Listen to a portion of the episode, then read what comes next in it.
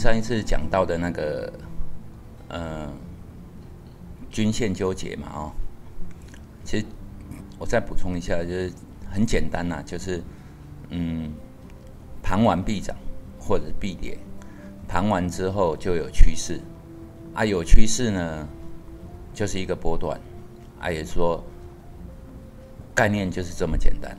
那所谓均线纠结，就是帮助你寻找那个盘区的地方。那其他的通道啊，那些东西都是辅助的啊。最终的概念就是盘久就有趋势，有趋势之后就会盘啊。这个大概就是金融不变的道理。那我们有一些数学方式帮你辅助寻找这个盘区所在的位置。哦，所以听一听，有没有觉得这个太容易了？结果，呃，外面讲的好神秘。那我们今天来看一下那个时间价格突破。我们在走势图里面哈，来大概看哈，这是走势图。那横轴是什么？主图上面横轴，哈，横轴就是它的时间，纵轴呢就是它的价格。那这个是国剧的啊，横轴的时间，纵轴就是价格。所以说呢，时间跟价格相处，价格除以时间，它就会变成什么？就会变成所谓的动能。那动能上面来讲，就是说我们要找什么动能？找长黑、长红或者是缺口的地方，它就有所谓的方向性指引。那各位可以看到哈，我把它放大来看，好像这种波段，黑的、黑的、黑的都长黑，而且是往下突破了长黑，它就是有方向性的指引。那红的。红的，红的，红的，红的，可以看到哈，涨的时候红的一定比较多，跌的时候黑的一定比较多。那这这这就是废话，但是呢，废话里面有它的真理，就是说在涨势的时候啊，红的比较多，所以呢，开盘价下面出现的几率比较小，也就是说。如果今天是走多头的，你也不用那么盘中看什么盘，就是开盘给他买进去，赌他今天是红 K，多头延续。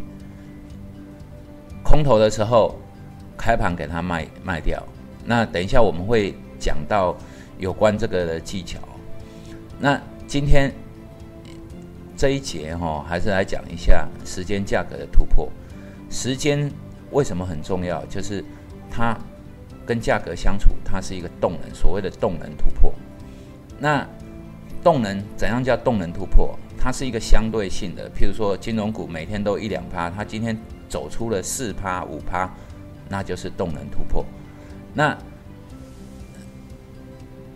像国巨这种每天基本上都是三趴、四趴起跳的，那如果走了五六趴以上，那也就是所谓的动能突破，那这个动能呢，就是一个未来的方向性指引。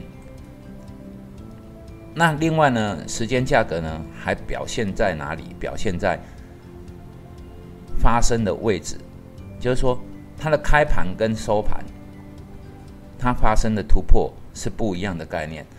比如说我们在做涨停的时候。在呃追涨停的时候，越早涨停的它越强，最好九点十分之前涨停，然后一锁锁到结束，像这种就是超强的涨停。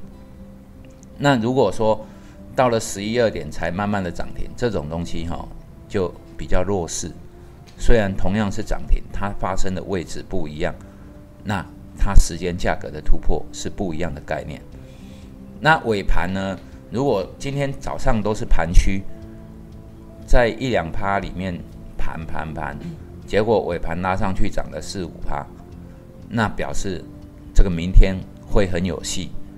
基本上就算是开低，它也会往上走一波。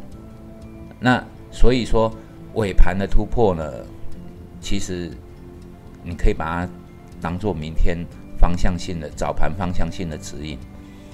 那另外的就是说哈，我们在看突破的时候啊，时间性的突破，刚才说的是呃，intraday 就是呃当天呐日日内的波段，那那个就是 intraday 的做法了哦。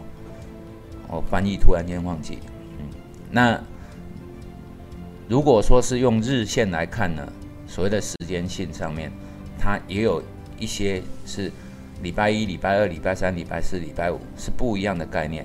譬如说，礼拜四可能它走黑的几率会比较高，也就是说它下跌的几率会比较高。礼拜一大家礼拜天、礼拜六回去做了功课，想要买什么哦，大家想一想，想好了就是礼拜一。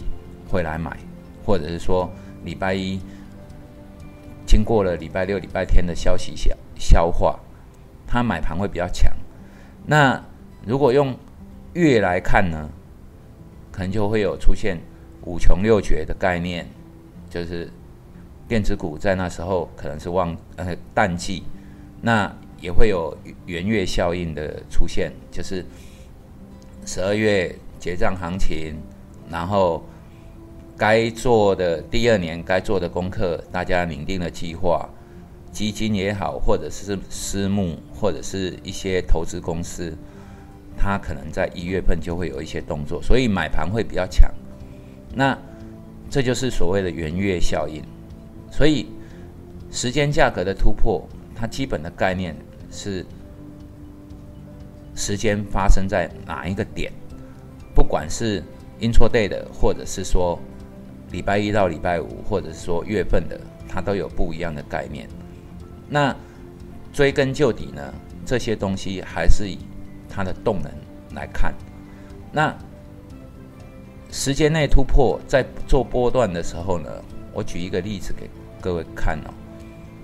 所谓的时间内突破，就是说，假设它一个波段走出来，比如说有一个规则，它三天一定要过高。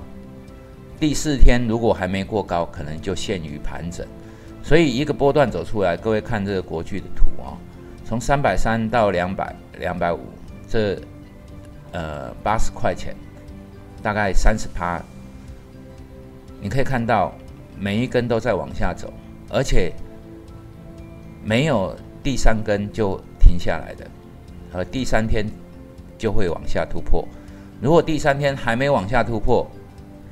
那第四天你就要准备有动作了，像涨势也是一样，往上涨，第三天一定要有突破，如果没有突破，它可能陷于盘整。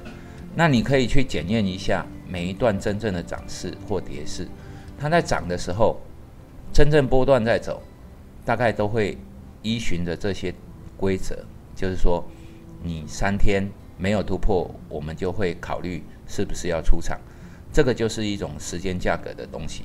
那我们从时间上面给他一个范围，就是说三天，第四天我们要有一个动作，这个就是时间上面的运用。哦，我把它规范在时间价格的突破上面。那接下来介绍一个就是真假的突破。我们我们在做交易的时候，常常会遇到。哇，这个地方是压力区、支撑区，那什么叫真突破、假突破？那突破之后又拉回，这个算真突破还是假突破？那一般而言哦，我们比如说盘中，我们可能会看这二三十分钟是不是往上走，那它压回的幅度跟位置大概在哪里？那个我们来判断它真突破、假突破。也就是说，我们会限制一个时间，你上去了至少三四十分钟，不要下来，那个才有可能是真突破。那如果上去了五分钟、十分钟就掉下来，那我们把它定义为假突破。在日线上面也是一样，你要站在站上一个均线呢，你不可能碰到就算突破。所以我们站上均线哦，所谓的站上均线有好几种定义的，就是说，譬如说它的低点必须要站上，这个我们也可以把它定义为突破。那如果说我们它在均线上面盘整了好几天，然后又往上的突破，那基本上就是维持在均线上面三天以上，我们也把它定义为它是有效的突破。那事实上有没有效啊？其实有好几种方法可以判断出来。一般我们是从它的结构上面来看，就说它不是在末段才突破，因为走走走走一直往上走，走到压力区的时候，它已经快没力了。这种突破大概基本上就是一种假假性的突破。所以说，时间价格突破，我们必必须哈。配合这个动能突破来思维，然后还有发生的周期，发生在哪一个时点？比如说早盘、尾盘，或者说，呃，从月份来看，那某一些月份会比较强，某一些月份会比较弱，这个是产业的一个 cycle。那这种东西我们可以拿来作为交易的一个呃一种策略的哦。那大概。这个时间突破就先介绍到这里。